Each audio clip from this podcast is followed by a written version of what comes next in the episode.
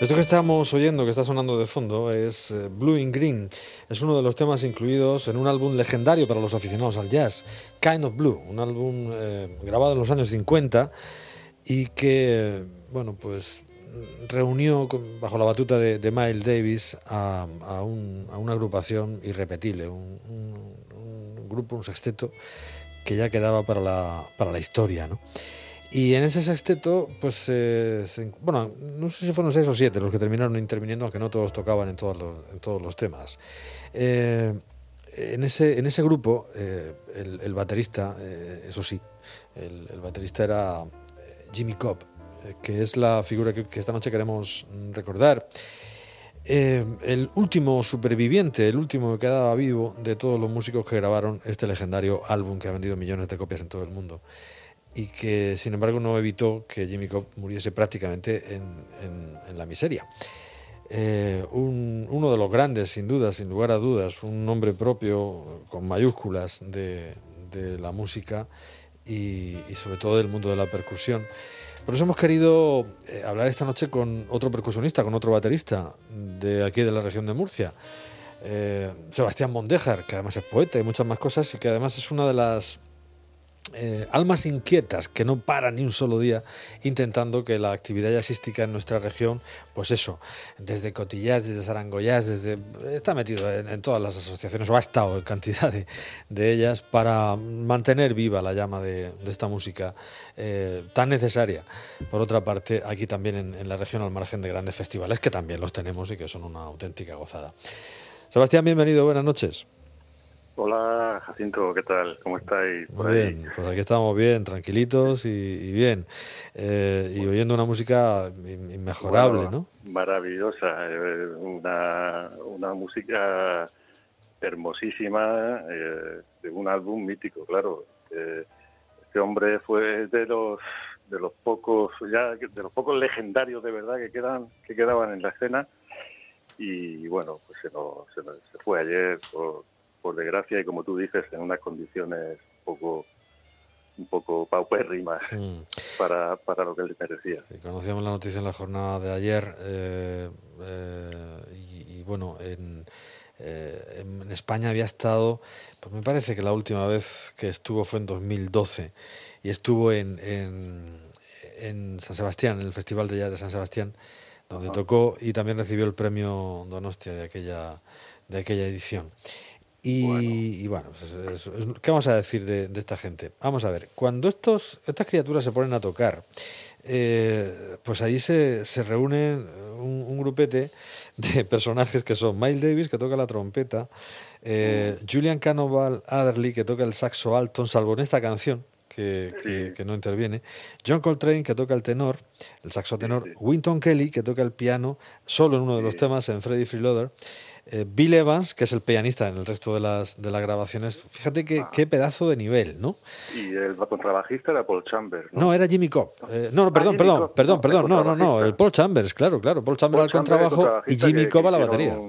claro, sí, eh, Jimmy Cobb tuvo un trío muy, también muy importante con, con, con el pianista y con, y con Chambers. Con, con Winton Kelly, eran, el trío eran Winton Kelly, Paul Chambers y Jimmy Cobb. Winton Kelly, Paul Chambers y Jimmy Cobb. Exactamente hay, hay una también una colaboraciones con con, eh, con Benny Golson el, el, saxofonista, sí. Benny Golson, que estuvo, estuvo, estuvo, aquí en un festival de jazz, sí, en Murcia. Estuvo aquí, efectivamente, lo vimos ahí en, primera fila. En el Parque Fofó, sí, señor. Sí, sí, una maravilla. Y, y tienen un tema también precioso de Alone, Alone Together, que, que, es una maravilla. A mí, de, desde luego, eh, lo que más me gustaba de, Jimmy Cobb, eh, y, de, y de hecho, por eso tiene una discografía tan, tan, tan amplia, porque es que tocó con todos los grandes de, su época, con todos absolutamente, y muchos más, muchos más. Entonces lo que más me gusta, y, por eso creo yo que, lo, lo, llamaban para,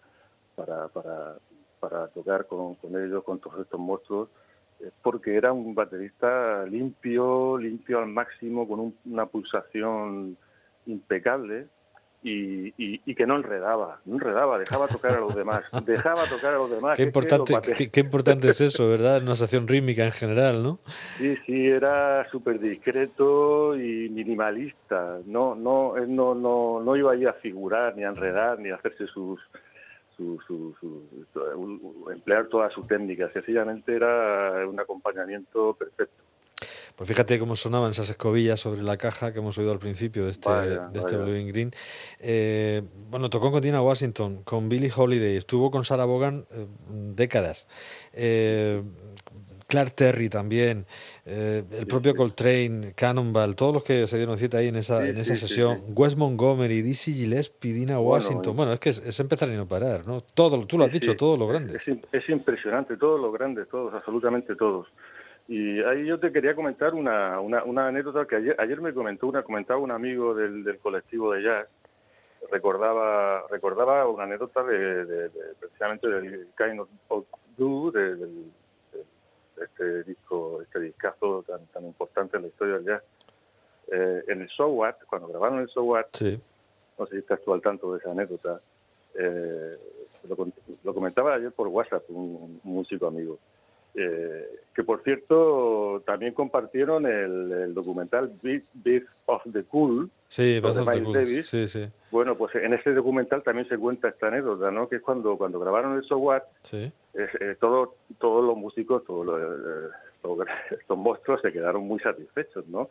Pero en cambio, Dimitov estaba súper cabreado porque en el minuto, creo en el minuto 1.32 aproximadamente, según él se le escapó un platillazo, se le, escapó un platillazo más fuerte de lo que de lo que debía, de manera que, que, eh, pensaba que, se iban a ver obligados a grabar el tema de nuevo, después de lo bien que habían salido y lo satisfechos que estaban todos. Entonces, eh, sus colegas lo escucharon, lo escucharon y les encantó el platillazo, porque les, les encantó el platillazo porque es que cerraba perfectamente cerraba perfectamente la exposición del tema para dar entrada al solo que inmediatamente después se hace Miles Davis. Escúchalo cuando, cuando ah, tengas ocasión. Lo diré, lo diré.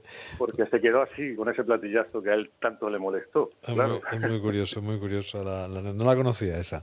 Bueno, él sí dijo que, que estaba encantado de, con, la, con grabar allí, porque grabaron en, en una vieja iglesia que había estado reconvertida, fue reconvertida en en, sala de grabación, en estudio de, grabación, en el año 59, una, iglesia rusa que había en Manhattan, que reciclada por Columbia Records se convertía en sala de, grabación y que esto lo hicieron en un par de días eh, solamente. Se metieron allí dos sesiones, un 2 de marzo, eh, se reúne el sexteto y, graban So What, Freddy Freeloader y Blue and Green, con la que hemos empezado.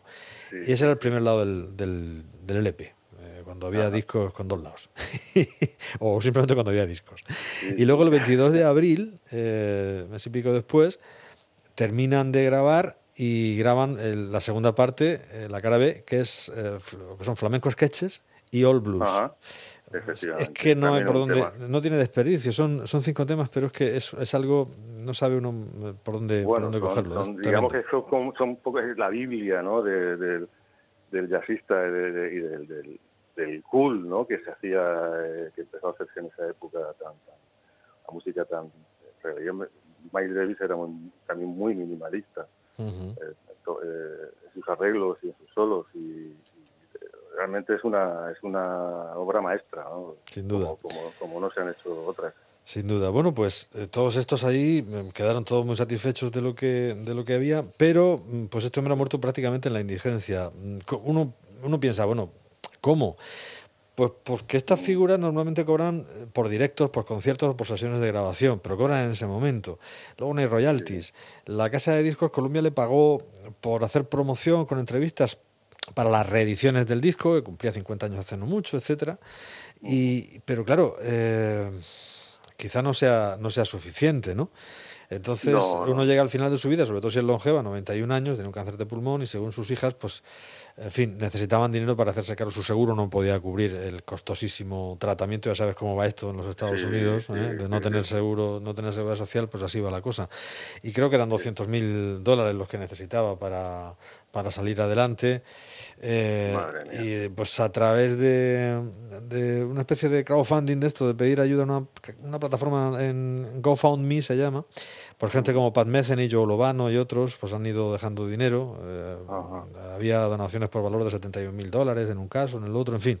Han ido dejando pasta y, para que pudiera más o menos ser atendido y cuidado al final de sus días, pero lo estaba pasando realmente más. Es mal, es increíble cómo se puede llegar al final así, pero bueno, es el sistema también de protección que, se, que hay en este país, ¿no? En ese país. Sí, desde luego, sí, desde luego es, es eh, indignante, ¿no? Que, que estén en en esa situación todavía que no se hayan planteado hacer una, una sanidad universal. ¿no? Bueno, sí, se la planteó Obama, pero la tiraron para atrás. Bueno, sí, lo Obama que es, ¿no? Sí, sí. O, en fin, es lo que hay.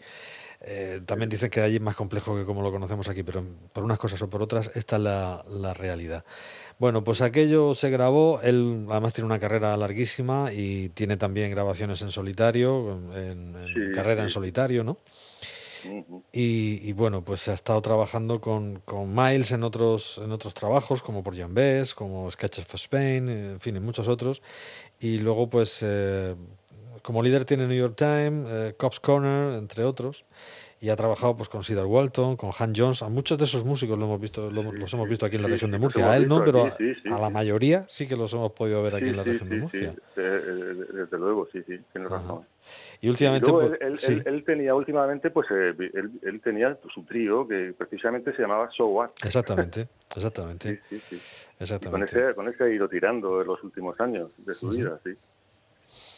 Pues 60 eh, años se cumplían el año pasado de esta grabación y con 91 nos ha dejado eh, Jimmy Cobb. Queríamos recordarle, sobre todo también por la forma en la que se ha ido, pero es un grande, sin lugar a dudas, y todos los aficionados al jazz tienen un, pues, un recuerdo seguro. Tenemos que hacerle un tributo, sí, es, es, una, es una deuda la que tenemos con este hombre impresionante. Bueno, pues nos vamos a ir con All Blues, otro de los temas que se incluyen esta vez en la cara 2 de este, eh, este álbum legendario Kind of Blue.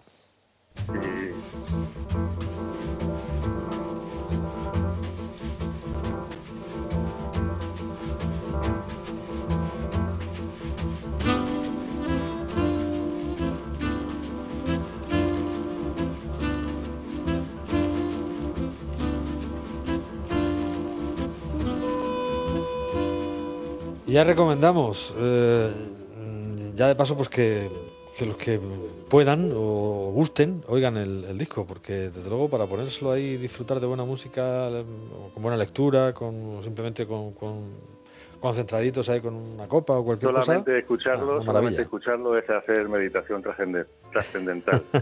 Sale uno de otra manera. Bueno, pues es buena hora ahora para hacer este tipo de cosas. Será pues, Mondejar, un grande del activismo cultural, un grande de, no parar que, esto siga funcionando, un gran baterista, un gran percusionista, amén de armonicista, mm, tocas el banjo y además escribe poesía como pocos. Todo, me lo toco todo. Lo toca todo. Sabes, pues muchas gracias por habernos acompañado estos minutos para recordar a Jimmy Cobb esta noche. Muchas gracias a vosotros por contar conmigo y un abrazo muy fuerte y a ver si nos desconfinamos todos. Nos desconfinamos pronto y seguimos hablando de, actividades aquí en la región para seguir disfrutando de la buena música. sí, que lo necesitamos los músicos y sobre todo los músicos de jazz. No, no, no por marcar territorio, pero es porque realmente el jazz necesita un fuerte empuje. Gracias, Eva. Un fuerte abrazo. Hay mucha materia. Buenas noches. buenas noches.